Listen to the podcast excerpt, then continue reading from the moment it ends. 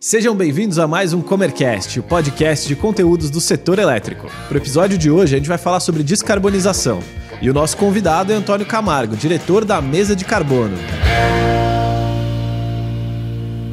Antônio, seja muito bem-vindo ao Comercast. E antes da gente entrar nesse tema super bacana, eu queria pedir para você se apresentar para o nosso público.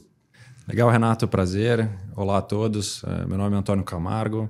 Estou na Comerc há 12 anos, já tive passagem por uma série de áreas na Comerc, já fui responsável pelo negócio de gestão, já cuidei do desenvolvimento de novos negócios, contribuí com a criação da mesa de carbono, que foi lançada no meio do ano passado, e mais recentemente fiquei responsável pelo negócio em si da mesa de carbono e pela temática de descarbonização como um todo na Comerc. Então, Estou bem feliz de, com essa oportunidade de bater um papo com vocês e espero que seja bastante proveitoso para todos.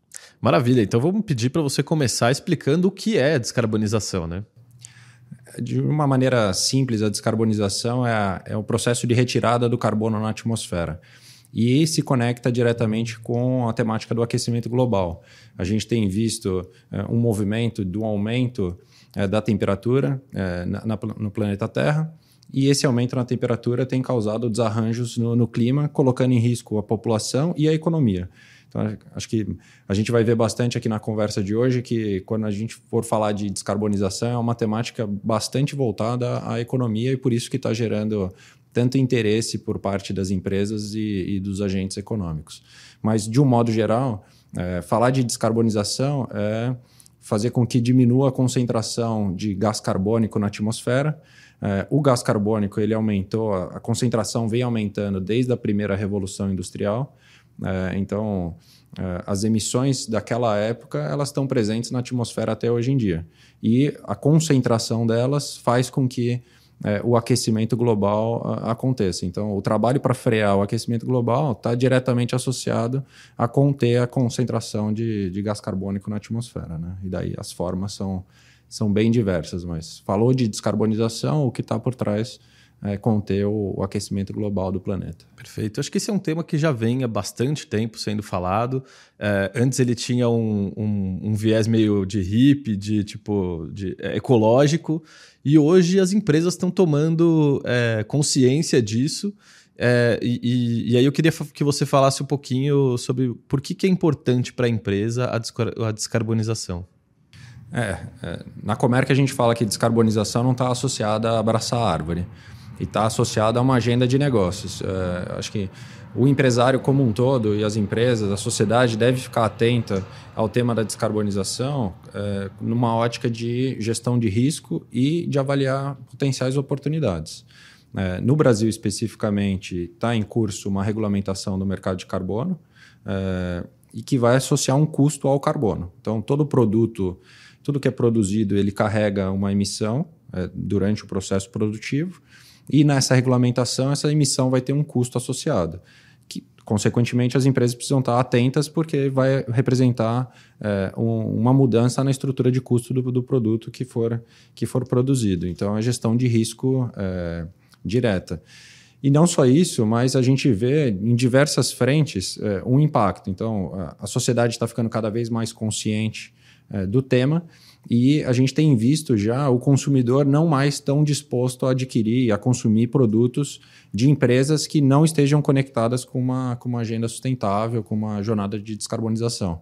Ou seja, as empresas que não se conectarem com o tema, elas podem no final perder cliente, elas podem no final diminuir a receita e diminuir a competitividade do produto.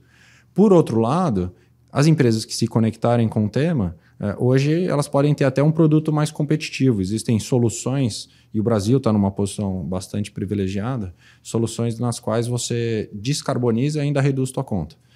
Um exemplo disso são é, o consumo de energia renovável no Brasil. Se você migra sua unidade, sua empresa para o mercado livre, ou entra numa, num processo de geração distribuída ou de autoprodução, a tua conta diminui.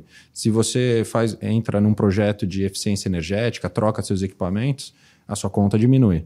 Então, existe o lado também das oportunidades e é, funcionar como um critério de desempate. Assim, as grandes corporações e os países estão cada vez mais se comprometendo com metas de descarbonização É, e para que uma grande empresa ela descarbonize, ela precisa descarbonizar a sua cadeia de, de fornecedores.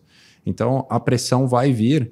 É, e no final, se você é, é uma empresa que fornece um produto, um insumo para um grande player, uma grande multinacional, pode ter certeza que essa grande multinacional ela está conectada ao tema e ela vai fazer pressão na cadeia de fornecedores, podendo até funcionar como um critério de desempate. Ou seja, se uma empresa se conectar com a temática da descarbonização, tendo um concorrente desconectado, ela pode até ganhar market share e ganhar mercado e novos clientes comparado com quem não está conectado. Ou seja, é, é possível encarar o tema pelas duas óticas, tanto uma ótica de é, risco, mas também de uma, numa ótica de oportunidade.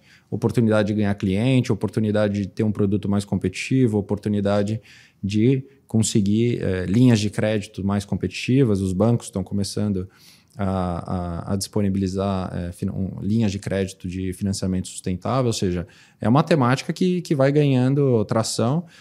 A gente não pode esquecer que é, cada vez mais as novas gerações estão conectadas ao tema. Tem uma frase que eles colocam que todo ano tá, tem alguém se aposentando que acha que a descarbonização é uma, é besteira e está entrando no mercado de trabalho alguém que acha que a descarbonização é super relevante. Então é um processo que não é do, da noite para o dia, mas é, quando, quando for olhar no, numa ótica mais, mais longa, é, é um tema que veio para ficar.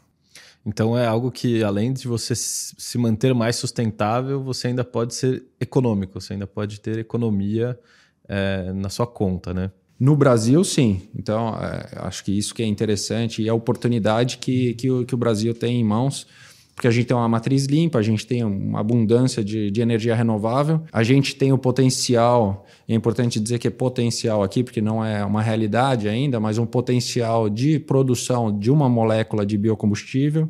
Então a gente tem o biometano, a gente tem é, que é um substituto do gás natural, a gente tem o etanol, que já é uma realidade, que é um substituto é, de gasolina, a gente tem, querendo ou não, abundância de, de gás no, no país que pode ser um substituto do, do diesel, porque por mais que o gás seja uma fonte fóssil, ainda assim, se você substituir é, por uma fonte, uma fonte menos emissora, é, você também está tá contribuindo. Então, reduzindo o dano, né? É. Está diminuindo. E tem o caminho da eletrificação de frota que a, a gente tem visto cada vez mais é, carros elétricos e che chegando no, no, no, país. Eu acho que quando a gente olhar daqui a alguns anos, essa realidade vai ser bem, bem distinta. Tem certo. bastante oportunidade. Certo. Deixa eu fazer uma pergunta. Qual que é a diferença da descarbonização e da compensação? É, a descarbonização é quando você reduz efetivamente a pegada de carbono. E a compensação, então, vou dar um exemplo aqui: você troca um, um combustível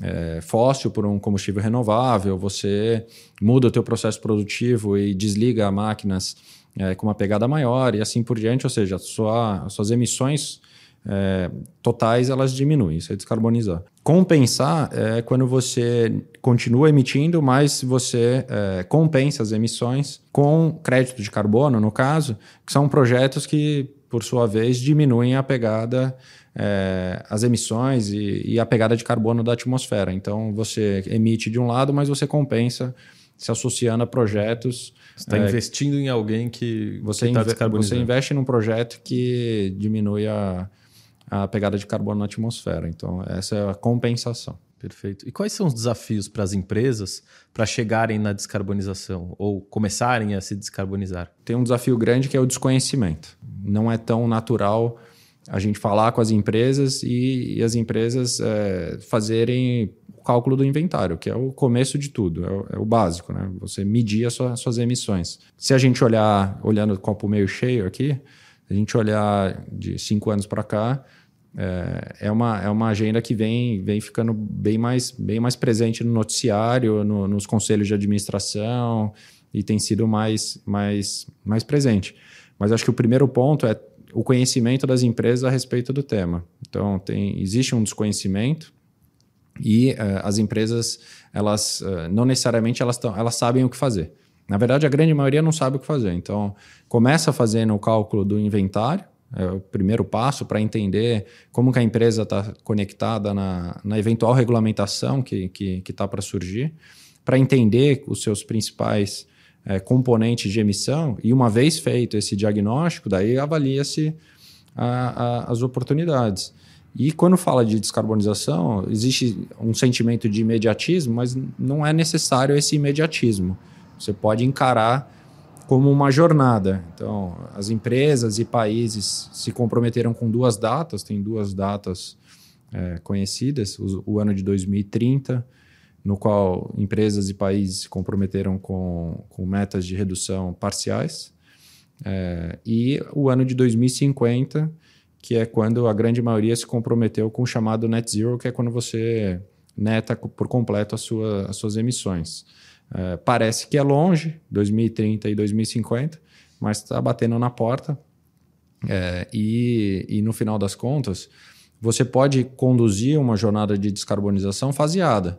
Se você tiver uma máquina, um equipamento mais emissor, é, mas ele está em meia vida ou ele é, ele é novo, você não precisa trocar agora necessariamente. Mas você pode se organizar para, no momento da troca, porque todas as máquinas, a frota e assim por diante, esses equipamentos, naturalmente, eles vão envelhecendo. Mas na hora de fazer a troca, você já se programa para fazer a troca por um equipamento e uma, e uma frota menos emissora. Ou seja, você pode fazer uma programação. E quando uh, a gente fala do, dos biocombustíveis, é, é, a questão de acompanhar a disponibilidade da molécula é, hoje, o biometano, por exemplo, tem muito potencial no Brasil de, de produção, mas a disponibilidade da molécula ainda está é, limitada e restrita a algumas localidades. Então, mas isso está mudando. Então, é acompanhar é, a evolução desse, desse insumo e da produção de, do biometano para, no momento em que tiver disponibilidade e viabilidade, você, você aproveitar. Né? Então, é, é, um, é, um, é um processo que a gente fala que é, ele leva um tempo, mas ele precisa é preciso dar o primeiro passo. Perfeito. Eu vou aproveitar é, num, num, ponto aí que você trouxe, pedir para você explicar o que é net zero, que você falou sobre sobre essa, essa temática e acho que tem muita gente que não, não conhece esse, esse tema. É, é quando você tem as emissões é, absolutamente neutralizadas. Então, não quer dizer que você não emita, mas é, o resultado final das suas emissões é, entre o quanto você emitiu e o quanto você compensou, ele, ele, ele é zerado. Então, a lógica e a forma como a sociedade tem é, estimulado a descarbonização é o, o, menor uso possível do, da compensação. Então, é, limitado a 5%, 10%, a depender da, da condição. Porque é, a gente pode falar de descarbonização, mas para a gente atingir o net zero é, em 2050, a gente precisa ter um desenvolvimento tecnológico. Novas tecnologias e novas soluções não existentes hoje precisam acontecer. Então, hoje a gente não achou uma solução para o cimento.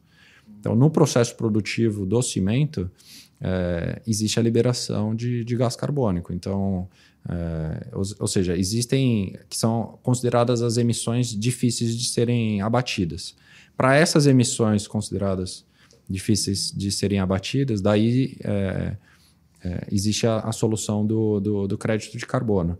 Mas é, não é tão simples assim falar de, de descarbonização e atingir o net zero. Diminuir a pegada com as soluções existentes é uma coisa, mas é, para a gente atingir o objetivo da sociedade como um todo para 2050, a gente tem um caminho pela frente tecnológico também. Perfeito. E aí, voltando para a maior parte das empresas, que tem uma possibilidade maior de, é, de descarbonização. É, acho que você já falou um pouco no começo, mas quais são os benefícios de descarbonizar?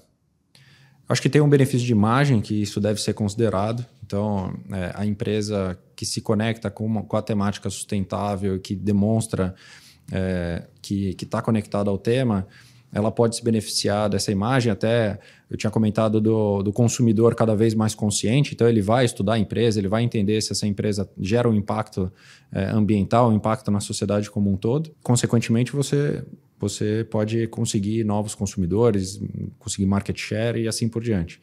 Tem um benefício, olhando o copo meio cheio, benefício de custo, é, porque existem soluções que descarbonizam e reduzem o custo. Acho que o fato de estar no Brasil tem que aproveitar é, que é a questão da energia renovável. recentemente, agora em janeiro, a gente teve a abertura do Mercado Livre de Energia, no qual mais de 100 mil consumidores é, passaram a ser elegíveis para migrar para o Mercado Livre. Quem migra para o Mercado Livre adquire energia renovável e a conta cai, então tem que aproveitar. É um ganha-ganha. É, existe um benefício de gestão de risco, porque você precisa entender a que risco que você está, é, que seu negócio está associado. Então, imagina que uma empresa vá, é, um analista, a empresa tem capital aberto, o analista vai fazer é, é, o valuation da empresa. Naturalmente, se tiver um custo de carbono associado pela regulamentação do, do carbono e essa empresa não tiver é, devidamente se planejando para diminuir essa pegada, essa linha de custo vai entrar no DRE dela, vai diminuir a rentabilidade da empresa e, consequentemente, o valor dela. Então, é, na temática de gestão de risco, de quanto que o investidor vai, vai atribuir de valor ao negócio, e até pode ser que seque o interesse tanto da, de bancos por linha de financiamento, mas do investidor como um todo é, de se associar a esse tipo de empresa. Então, é, você pode secar a fonte no caso. Então, assim, é, é bem na ótica de olhar no lado da oportunidade, e são várias as oportunidades, mas também na, na ótica de gestão de risco. Então, Existe a possibilidade de ter uma taxa do carbono, é isso? Sim. Que, que... É, o conceito da regulamentação do, do mercado de carbono, é, que o Brasil está seguindo a linha europeia, a princípio. Você estabelece um limite de emissões, no qual a empresa que emitir acima desse limite de emissão, ela precisa adquirir uma permissão. E, consequentemente, as empresas que emitirem abaixo do limite que elas têm, elas vão poder negociar, elas vão ter um excedente e elas vão poder negociar essas permissões. É mais ou menos o que aconteceu na, no racionamento? na época do racionamento, ah. é, no qual acho que era 20% que tinha que reduzir. Quem reduzisse 10% tinha é, os, 10, os 10% de diferença para os 20% para serem negociados é, no mercado. Então, virou um negócio. Quem, com, quem era eficiente em reduzir a conta virou um negócio. E aqui acho que é a mesma coisa. Então, tem oportunidade. Né? Às vezes a gente olha só na ótica do, da, da pressão, do desafio, da, da ameaça, mas tem a oportunidade. Então, a empresa que sair na frente, que começar a se conectar com a temática de descarbonização, ela pode ter vantagens competitivas, comparativas importantes e, e abocanhar um, um market share. Boa, e bom, para quem está assistindo agora e tem a sua empresa e ainda não fez nada, o que, que ele precisa fazer? Qual, o que, que ele tem que adotar é, para seguir na linha de descarbonização? Começa medindo.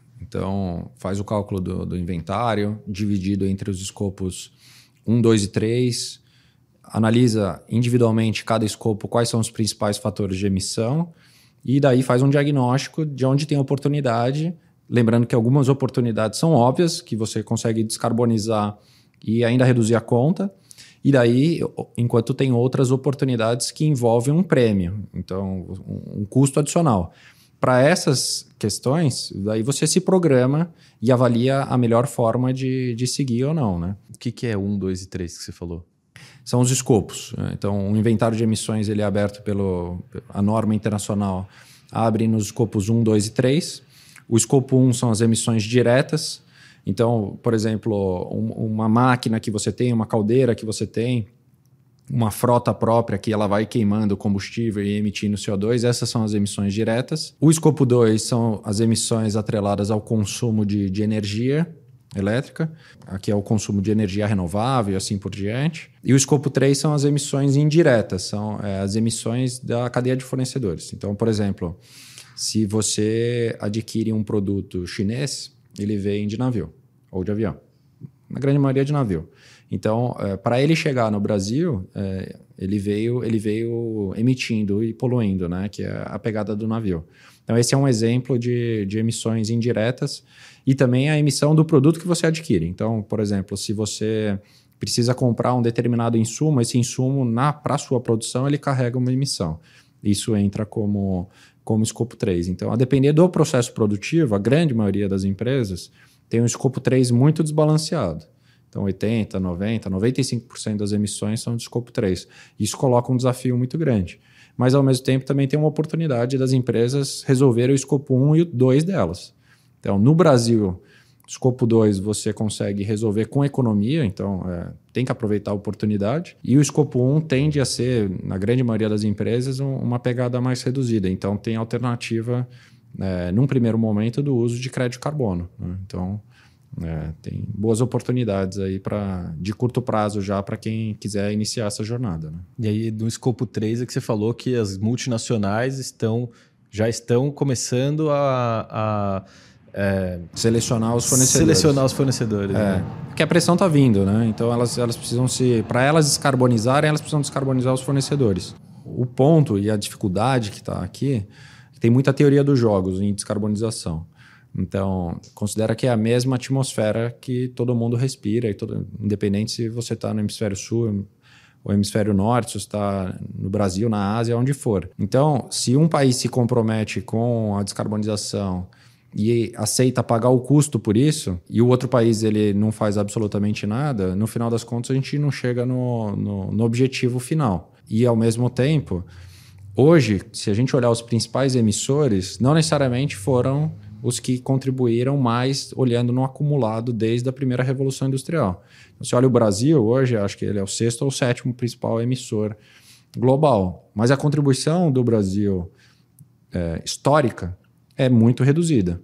Então, existe esse questionamento, né? Porque o quanto que os países europeus contribuíram com as emissões é, nos últimos 200 anos, e hoje eles estão pregando que países subdesenvolvidos dependem de, de vamos dizer, de emissões para desenvolver suas economias e, e, e aumentar a renda e aumentar o poder de compra eles estão fazendo pressão para que esses países diminuam as emissões. Então, é, é uma discussão que não é tão óbvia. E a gente, eu dei exemplos aqui de movimentos de descarbonização que acabam aumentando o custo do produto.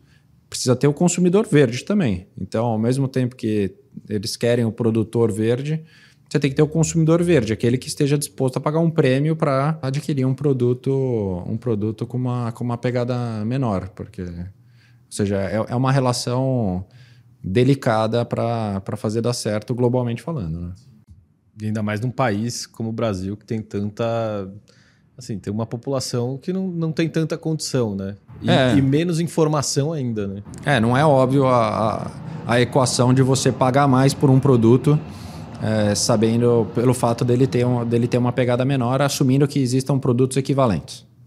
É, então, um produto, dois produtos idênticos, só que um, durante o processo produtivo, foi dado ênfase para uma pegada menor, o outro não. O que deu ênfase, eventualmente carregou um custo que o outro não carregou, então ele chega com uma outra competitividade para o consumidor final, né? Então não é tão óbvio. Bom, e voltando aí mais para o ambiente de empresas, é, como que as soluções da Comerc podem ajudar é, as empresas a descarbonizar? É, a Comerc ela está totalmente associada à temática da descarbonização por meio dos seus produtos e soluções. E do lado bom, que é o lado que gera economia, então é o melhor dos mundos. A Comerc atua com o mercado livre de, de energia, então a gente migra unidades e gere unidades que estão no mercado livre. Quem migra para o mercado livre adquire energia renovável e consegue economia. Em alguns casos, a economia chega a 40%, é, ela é bastante expressiva. A gente é um gerador de energia renovável, tanto grandes empreendimentos solares e eólicos, é, no qual a gente dá oportunidade para que as empresas se tornem sócias desses empreendimentos, que é o conceito da autoprodução, mas também a gente a gente está bastante forte na geração distribuída por meio da construção de parques solares. Hoje a gente tem em torno de 65, 70 parques. A gente deve ter até 2025 um número saltando para 150, 160 parques. É, a Comerc hoje já é um dos principais é, geradores de energia renovável do país. A gente atua também com eficiência energética, o conceito clássico de, de troca de equipamentos. Aqui você pode trocar um equipamento elétrico velho, ineficiente, por um novo, também elétrico, mais eficiente, mas também pode trocar um equipamento que emite mais por um equipamento que emite menos. A gente tem uma solução de caldeira elétrica, que é super interessante. Então, você tem uma caldeira a, a óleo, a biomassa, a gás, e você pode trocá-la por uma caldeira elétrica adquirindo energia renovável. Então, é, é uma equação super interessante também que a eficiência energética traz. Interessante da eficiência energética é que a gente faz o investimento, a gente troca o equipamento, entrega para o consumidor e é, ele consegue economia e paga um aluguel para a gente com a economia. Então, o valor do aluguel é menor do que a economia. Então, é, é uma, um modelo autofinanciável. É, e estava faltando na equação, é, para a gente falar e, com mais propriedade sobre o tema da descarbonização, a gente precisava medir a pegada de carbono é, dos nossos clientes para falar sobre o tema, tem que medir. E a gente precisava ter uma solução de, de compensação via crédito carbono. E foi o que a gente fez. A gente fez um investimento e uma parceria uh, com uma startup do Vale do Paraíba, um time do ITA super capaz. É, e agora a gente é capaz de emitir, de medir a pegada de carbono dos nossos clientes, aberto pelo, pelos escopos 1, 2 e 3. E no meio do ano passado, uh, a gente lançou uh, a mesa de carbono da Comerc, que é um negócio que eu cuido hoje, que tem dois produtos: os IREX, que são os certificados de energia renovável, que eles atestam o consumo de, de energia renovável, e os créditos de carbono, para compensar a, a, as emissões. Então, os parques solares da Comerc de larga escala estão num processo de, de homologação para emitirem créditos de carbono. A gente vai ter esses créditos disponíveis uh, ainda esse ano, em 2024, e uh, a gente não vai se limitar a oferecer os créditos próprios, mas a gente vai acessar o mercado uh, para oferecer créditos de diferentes, de diferentes projetos, de diferentes características. o crédito carbono ele tem uma característica específica no qual cada crédito conta uma história. Então, você pode ter um crédito de um dólar, um crédito de 18 dólares, mas ambos é, compensam a mesma tonelada de CO2. Então, assim, por que, que uma empresa vai adquirir um crédito de um dólar se ela pode adquirir, vai adquirir um de 18 dólares se ela pode adquirir um de um dólar e tem vários no meio do caminho? Então, é, é muito no sentido de a que tipo de história, a que tipo de imagem você quer associar uh, o seu negócio à sua empresa. Então, a gente não quer se limitar a oferecer somente os nossos créditos, porque vão ser créditos de energia renovável, mas a gente quer também oferecer créditos de, de floresta, de, de aterro, de diferentes standards, de diferentes preços e características, para o consumidor ficar bem à vontade em escolher aquele o tipo de crédito que, que faz mais sentido para o momento da empresa, né? E agora chegando no final, queria pedir para você dizer para quem está nos vendo como acessar a Comerc, né? Se alguém ficou interessado na, nessa pegada de carbono, em descarbonizar, na própria mesa de carbono, como que o, os nossos espectadores falam com a Comerc? Boa, legal. É, acho que vocês viram pela, pelo bate-papo de hoje que a Comerc está muito bem posicionada para oferecer produtos e soluções em energia e descarbonização. Algumas dessas soluções, além de gerar descarbonização, geram economia, então é, as empresas devem aproveitar. É, quem tiver interessado, é, fale conosco, é, entre, pode entrar pelo site da, da Comerc e falar com os especialistas, tanto da mesa de carbono quanto da, das demais soluções. Será um prazer atendê-los. Tem um campo específico no qual você demonstra o interesse e que prontamente o nosso time vai, vai atendê-los, vai entrar em contato e, e vocês rapidamente se tornarão clientes da Comerc e vão se beneficiar da descarbonização com a economia. Muito obrigado pela sua participação e por Prazer. todas as informações que você trouxe para gente. Boa.